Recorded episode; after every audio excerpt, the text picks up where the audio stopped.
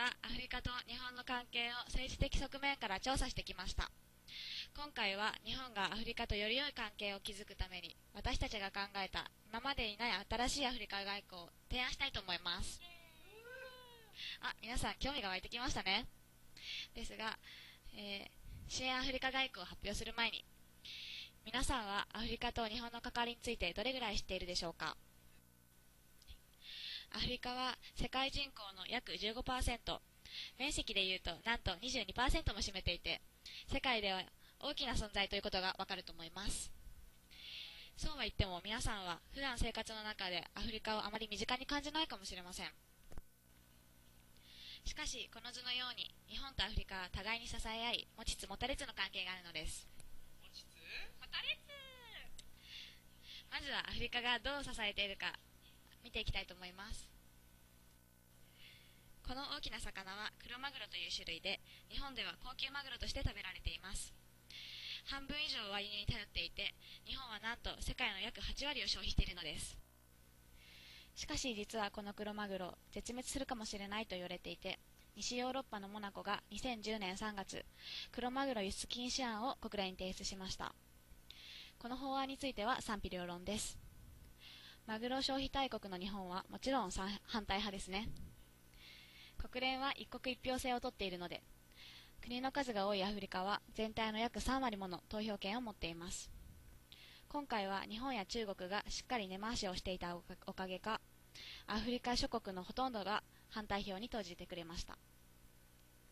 結果、20対68でこの法案は否決となりました。このようにアフリカ票を得られるか得られないかで決議が大きく左右されるのです。アフリカ票のおかげで日本が助けられた事例は少なくありません。またアフリカには資源大国が多く存在します。この表の5種類だけでも世界中の資源の半分以上が埋まっていることになります。その中でもプラチナ、コバルトは今の日本にとって欠かせない資源です。プラチナは日本の輸入量の約76%を南アフリカから輸入しています。アクセサリーなど装飾品だけでなく、自動車を作る過程にも絶対必要な資源なのです。もう一つ重要なのはコバルト。これは輸入の91%もアフリカの中央に位置するコンゴ民主共和国から輸入しており、主に携帯電話やノートパソコンに使われています。どれも現代の私たちには欠かせないものであり、日本の発展を支えてきたものですね。ここまでアフリカが日本を支えている部分を見てきました。では、日本はアフリカに対して今何を行っているのでしょうか？逆にね日本がアフリカに対して行っていることの一つに ODA の援助があります ODA は政府開発援助のことで政府や実施機関によって発展途上国に供与され経済社会の発展のために使われる資金援助協力のことです。ODA は開発途上国に対して直接支援を行う二国間援助と国際機関を通じて行う多国間援助に分かれています。二国間援助は緩やかな条件でお金を貸す政府貸付返済義務を課さない無償資金協力開発途上国の自立のために人間づくりを行う技術協力に分かれています。特に貧困国が多くあるアフリカ地域に対しては無償資金協力が多く全体の約7割を占めています。では日本はアフリカ地域に対してどれほどの ODA を行っているのか知っていますか？知らない。わかんない2009年度日本政府はアフリカ地域に対して総額14億403万ドル日本円にして約1122億円の援助を行いました。実際にどのようなことに使われているのかというと貧困地域での給水施設支援や農村部での小学校建設など現地の人々の役に立っています。これだけ多くのお金がアフリカ地域に支援されていることを知らない日本人は多いのではないでしょうか、うんうん、日本がアフリカに対して行っていることの2つ目にアフリカ開発会議 TICAT がありますあれ？これ今渋谷で流行ってるやつじゃね？TICAT は日本がイニシアティブのアフリカ開発の国際会議です。違うじゃん。欧米諸国の援助疲れが現れてきた1993年アフリカ開発に対する国際社会の関心を喚起するために国連や世界銀行と共同で日本が中心となって始めました。第4回のティカット会議には85カ国74もの国際機関の代表が参加しており日本外交史上例を見ない大規模な国際会議となりました。すごい。ティカットにおいて日本はオーナーシップとパートナーシップによる協力を理念に掲げています。これは途上国自身のやる気とオーナーシップを尊重した支援の考え方で世界からも注目されまたアフリカ諸国のオーナーシップ促進にも影響を与えてきました。ティカットの成功事例として練り構えの開発を紹介します。何それ練り構えはアフリカの在来種とアジア種の稲を交配させたアフリカ地域のための新品種の稲です。在来種に比べて90日と短い栽培期間で収穫でき痩せた土地でも簡単にたくさん育てられるのが特徴です。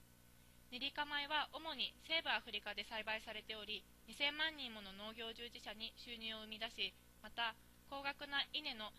輸入費用削減にも役立っています。練り構えの開発はティカットで日本が重視している南南協力とオーナーシップとパートナーシップの考え方を反映した成功モデルであると言えます。